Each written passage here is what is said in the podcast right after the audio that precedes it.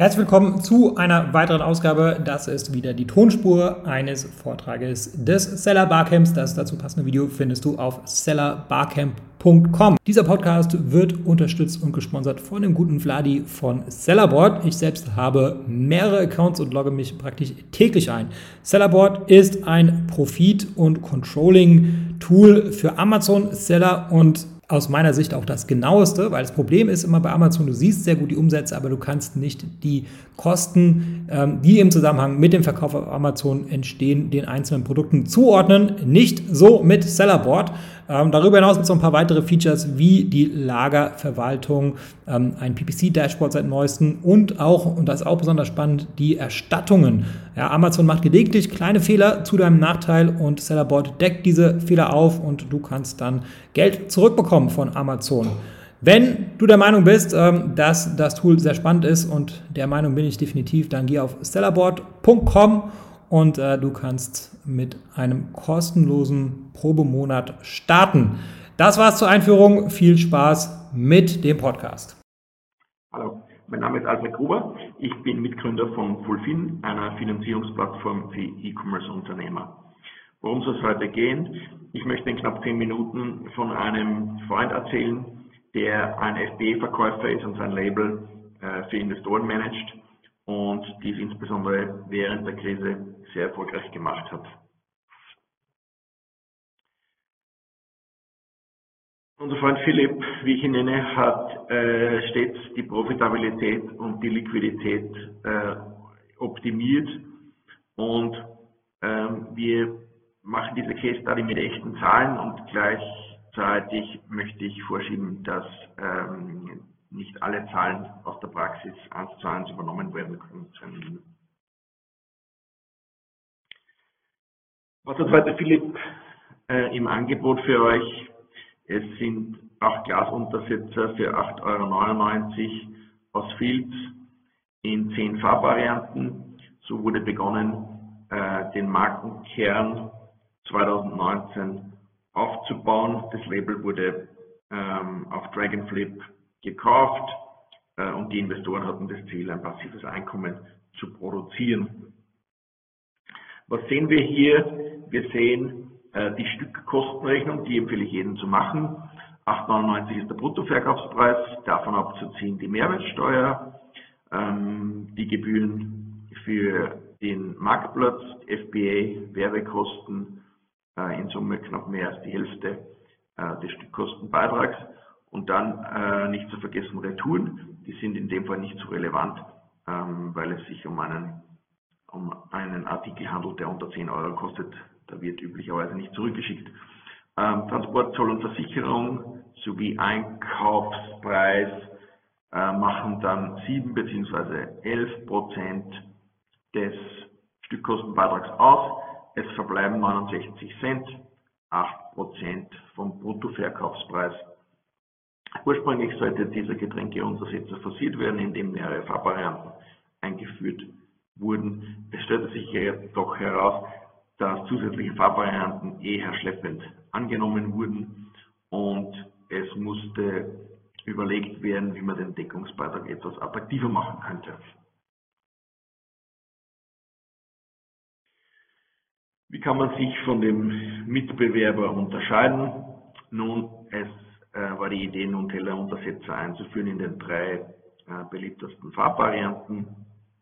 Die äh, Stückkostenbeitragsrechnung sehen wir wieder in der Mitte, ähm, unwesentlich äh, anders als zuvor. Die Werbekosten machen wieder in etwa 15 Prozent aus und der Deckungsbeitrag war mit 2,88 Euro attraktiver als zuvor.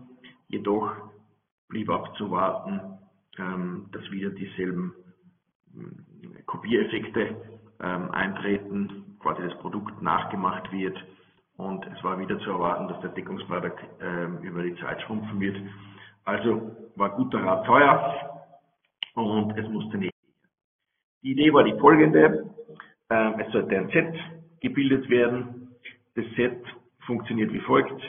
Die drei attraktivsten Farben, dunkelgrau, mittelgrau und hellgrau, äh, wurden für einen Drei-Personen-Haushalt kombiniert, je äh, zwei Stück vom großen und mittelgroßen Telleruntersetzer sowie äh, vom Glasuntersetzer. Da war der Effekt der folgende. Die Warenkorbgröße war durchschnittlich 1,5 Stück. Das heißt, es wurden regelmäßig sogar ein zweites, vielleicht sogar ein drittes Set gekauft. Ähm, die Produktfotos wurden überarbeitet ähm, und man ähm, kann sehen, dass das neu eingeführte mittelgroße Platzmatten-Set äh, hier mit 1,28 Euro sehr unwesentlich äh, zu Buch schlägt im Einkaufspreis und der Deckungsbeitrag wurde hier auf 24,1 Prozent erhöht, ähm, sodass man äh, in kürzester Zeit hier ähm, einen Bestseller hatte zu noch dazu sehr attraktiven Margen. Das Jahr 2019 in Zusammenfassung, der Umsatz wurde gesteigert, Marken, die Marke wurde etabliert, äh, es wurden mehrere Neuprodukte eingeführt, jedoch war das Kapital noch in zu umfangreichen Varianten des ersten Artikels gebunden und es wurde zu wenig freier Cashflow erwirtschaftet. Also musste man 2020 äh, eine neue Idee, einen zusätzlichen Hack finden. Und wie hat der nun ausgesehen? Ich hole mal etwas aus und erkläre jetzt mal, ähm, was hier wichtig ist für die, für die folgenden ähm, Trade-offs zwischen Liquidität und Profitabilität. Und mit Liquidität meine ich die Kapitalbindung und mit Profitabilität meine ich die Kapitalfreisetzung. Wieder machen wir eine Stückkostenrechnung und man kann sich jetzt folgendes überlegen. In der Spalte 1 sind die Kosten pro Stück angegeben, in der Spalte 2 die Stückdeckungsbeitragsrechnung und dann hier als Annahme äh, werden 10 Sales pro Tag gemacht. Das heißt, man kann mal den Kapitalbedarf ähm, rechnen, indem man 1 mal 3 multipliziert, also 1,60 Euro für den Glasuntersetzer mal 10 ergibt 16 Euro. Und das Ganze kann man ebenso mit Spalte 2 mal Spalte 3 machen, dann ergibt sich der Deckungsbeitrag pro Tag. Das heißt, die Idee ist, ähm, man bindet Kapital und über den Verkauf setzt man es frei, aber man schaut jetzt sozusagen auf den Stückdeckungsbeitrag und Insbesondere interessant, auf der rechten Seite sehen wir, wie der Deckungsbeitrag pro Tag und der Kapitalbedarf pro Tag zwischen Artikel 2 und Artikel 3 sich signifikant unterscheiden. Das sehen wir in den Zahlen, aber das sehen wir intuitiv auch an der Grafik. Und so denke ich, ist kein Zweifel daran, was der attraktivere Artikel ist. Jetzt möchten wir das Konzept ähm, weiter ausbauen. Und zwar braucht es dafür den sogenannten Cash Conversion Cycle. Der Cash Conversion Cycle ist eine Idee, einen Zeitstrahl aufzuzeichnen und die Geldbindung und die Geldfreisetzung zu visualisieren. Ähm, typischerweise ähm, sei hier eine Geldbindungsstrecke von China nach Deutschland gezeigt, 30% Anzahlung vor Produktionsstart, Restzahlung bei Abholung 70 Prozent, dann eine Seestrecke, eine Lagerstrecke und eine Zahlungszielstrecke. Die Lagerstrecke, damit ist gemeint äh, die Zeit, während der, der Artikel äh, im Prep Center liegt oder bei Amazon FBA liegt und mit der Zahlungszielstrecke ist gemeint der Zeitpunkt vom Verkauf bis zur Ausschüttung von Amazon. Und wenn man jetzt sozusagen diese 120 Tage heranzieht, dann kann man sich vorstellen, dass man Geld in 360 Tagen im Jahr dreimal sozusagen konvertieren kann von der Bindung zur Freisetzung.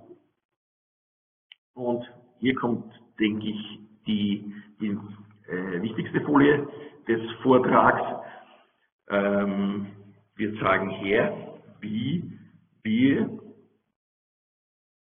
die äh, Ausgangssituation, nämlich freie Geldmittel von 12.000 Euro, die da vorhanden waren, ähm, ergänzen um einen Kredit und Äh, warum sind wir zuversichtlich, dass das ein gutes Projekt ist? Eben weil wir die Stückkostenbeitragsrechnung gemacht haben. Und wir nehmen an, wir wollen ein neues Set hinzufügen und dieses neue Set ähm, hat mal äh, die gleiche Ausgangssituation wie das ursprüngliche Set. Das heißt, äh, die Kosten pro Stück sind 3,56 Euro und es soll jetzt auf Kredit finanziert werden. Also was passiert? Wir haben die ursprünglichen Einkaufsmenge von je 1200 Stück.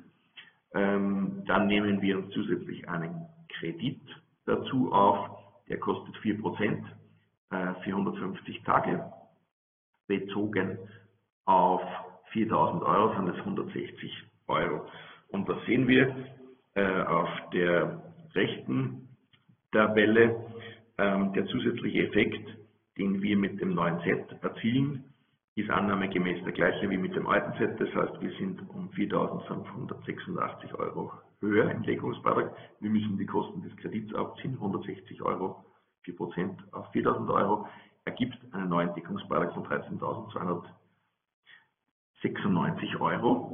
Und ähm, auf der grafischen Zusammenfassung ganz rechts sehen wir, dass im Ergebnis der Deckungsbeitrag das Potenzial für den Deckungsbeitrag um 50% höher ist. Was war wichtig? Wichtig war, die Ware konnte als Sicherheit verwendet werden. Äh, die Fälligkeit der ersten Rate wurde erst nach 90 Tagen vereinbart. Also da war sozusagen die Ware schon äh, bei Amazon und die ersten Verkäufe konnten getätigt werden. Die zweite Rate war dann entsprechend 30 Tage später und die dritte Rate nach 150 Tagen. Und es war wichtig, dass wir einen Fixpreis im Prozent vom Darlehensvolumen äh, angeben konnten, weil nur mit dem ist es gelungen, sozusagen die Kosten des Kredits exakt zu planen. Und die Zusammenfassung von heute, die Zusammenfassung ist, Planung soll nicht outgesourced werden. Es äh, gelingt nicht, nicht beim Steuerberater, nicht beim Werkstudenten. Ähm, die Planung ist Chefsache. Es gibt am Markt äh, gute Tools, ähm, Sellerboard, Trendle seien hier genannt, aber ähm, diese Tools gehören um einen Liquiditätsplan ergänzt. Ähm, ich finde, Seitengasse hat sehr schöne Beispiele. Ähm, dieser Liquiditätsplan muss mit dem Bankkonto verzahnt werden und muss rollierend abgedatet werden. Das war es auch schon. Ich möchte mich empfehlen. Und zwar haben wir uns heute ganz was Besonderes einfallen lassen. Für Neukunden gibt es ein gebührenfreies erstes Monat und für Kunden, die bereits bei uns sind und uns neue Kunden empfehlen, können wir 5 bis zu 500 Euro Amazon-Gutschein ähm, versprechen. Code ist angegeben, Kontakt ist angegeben. Wir freuen uns, wenn wir von euch hören. Ich hoffe, diese Episode war für dich hilfreich und konnte dich in deinem Business ein wenig weiterbringen.